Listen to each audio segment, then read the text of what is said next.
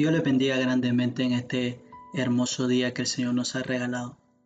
El día de hoy vamos a estar hablando de un tema muy importante, un tema titulado Una relación íntima con Dios. Cuando una persona piensa en el cristianismo, quizás la primera imagen que se le viene a la mente es de un grupo de personas. Quizás al pensar en volverse cristiano, piensa en volverse parte de un grupo de personas. Mi amado oyente, nuestra vista debe estar siempre puesta en Cristo, no en sus seguidores. No podemos poner nuestra vista primeramente en el ser humano porque los miembros e incluso los líderes son imperfectos, al igual que todos los demás cristianos, también tienen luchas. Quizás ha escuchado anteriormente la frase que dice, la iglesia es más semejante a un hospital que a un museo. Precisamente por esto, el día de hoy, quiero que hablemos sobre un cambio radical de enfoque en tu forma de ver la vida cristiana. Una relación íntima con Dios. Nuestras relaciones interpersonales con los demás cristianos y con el prójimo depende fundamentalmente de mi relación con Dios. Las sagradas escrituras nos revelan que el primer y más grande mandamiento es amar a Dios sobre todas las cosas. Esto es con todo tu corazón, con toda tu alma y con toda tu mente. Y que el segundo más grande mandamiento es amar al prójimo como a ti mismo. Esto lo dice Mateo capítulo 22 versículo 37 al 40. En esta enseñanza, el orden de los factores sí altera el producto, porque no es posible amar verdaderamente a nuestro prójimo sin amar verdaderamente a Dios primero. ¿Cuál es la importancia de tener una relación íntima con Dios? Tu intimidad es esa esfera personal propia en la cual nada está encubierto. Tener una relación íntima con Dios es compartir con Dios esa esfera, aceptar que Dios sabe todo de ti, incluso, según cita la Divina Escritura, las palabras que aún no están en tu boca. Salmos 139.4 dice esto. Esto también implica que Dios te permite conocerle. Y aún, como dice la frase, el conocimiento es poder. En este caso, el, el mayor conocimiento o el mayor poder que podría llegar a adquirir cualquier ser humano. Primeramente, conocer a Dios te hace libre Juan 8:31 dice, conoceréis la verdad y la verdad os hará libres. Juan 14:6 dice, yo soy el camino, la verdad y la vida. También nos dice que por su divino poder, mediante el conocimiento de aquel que nos llamó por su gloria y excelencia, nos entrega todas las cosas que pertenecen a la vida y a la piedad.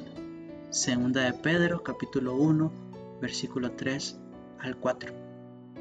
Y que por medio de estas cosas nos entrega preciosas y grandísimas promesas, para que por ellas lleguemos a ser participantes de la naturaleza divina de Dios.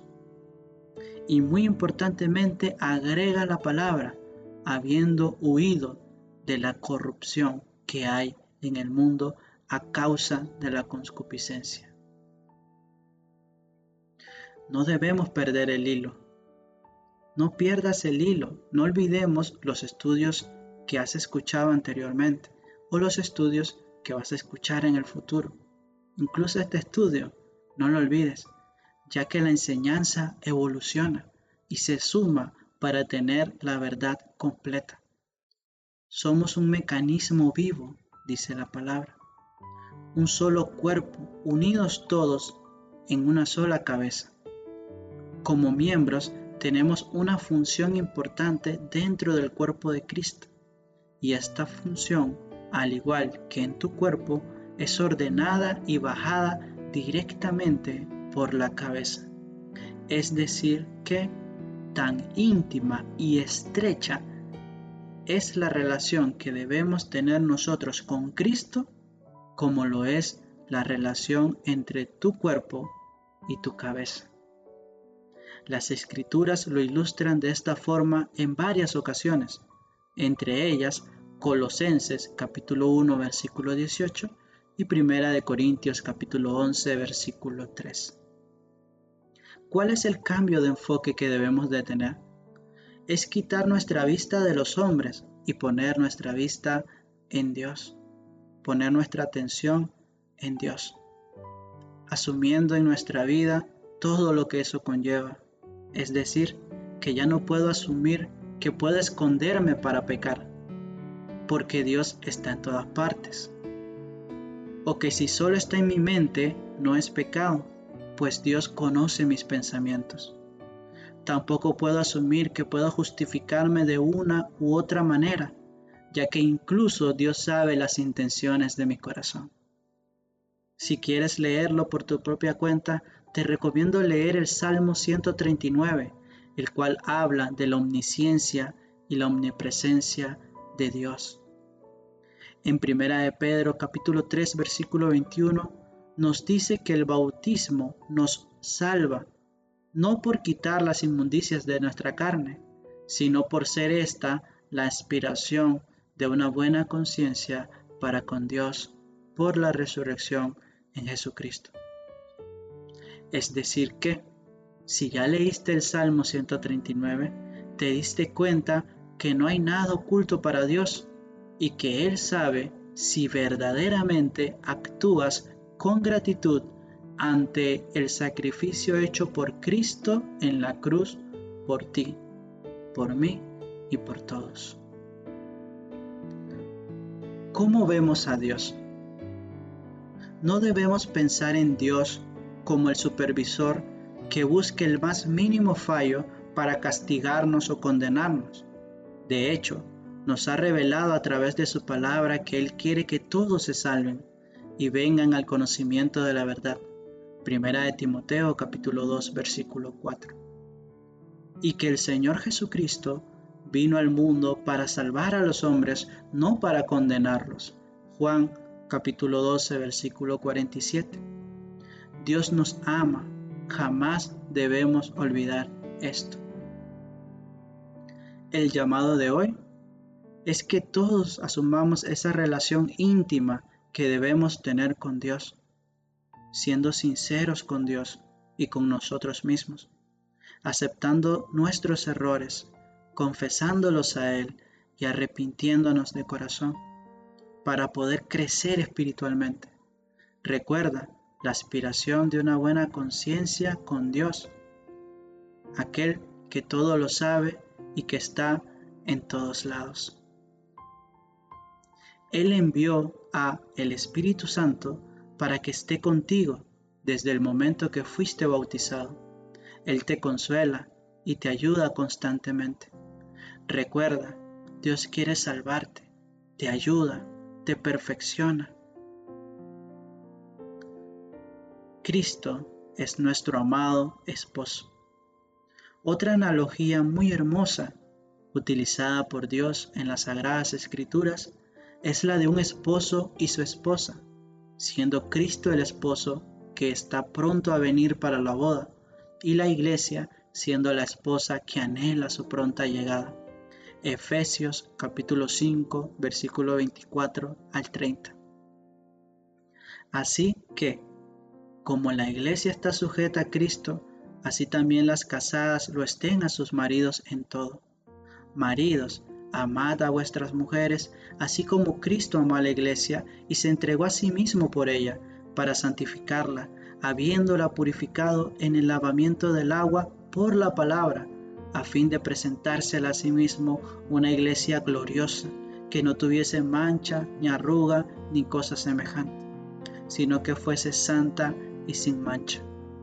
Así también los maridos deben amar a sus mujeres como a sus mismos cuerpos. El que ama a su mujer, a sí mismo se ama, porque nadie aborreció jamás su propia carne, sino que la sustenta y la cuida, como también Cristo a la iglesia.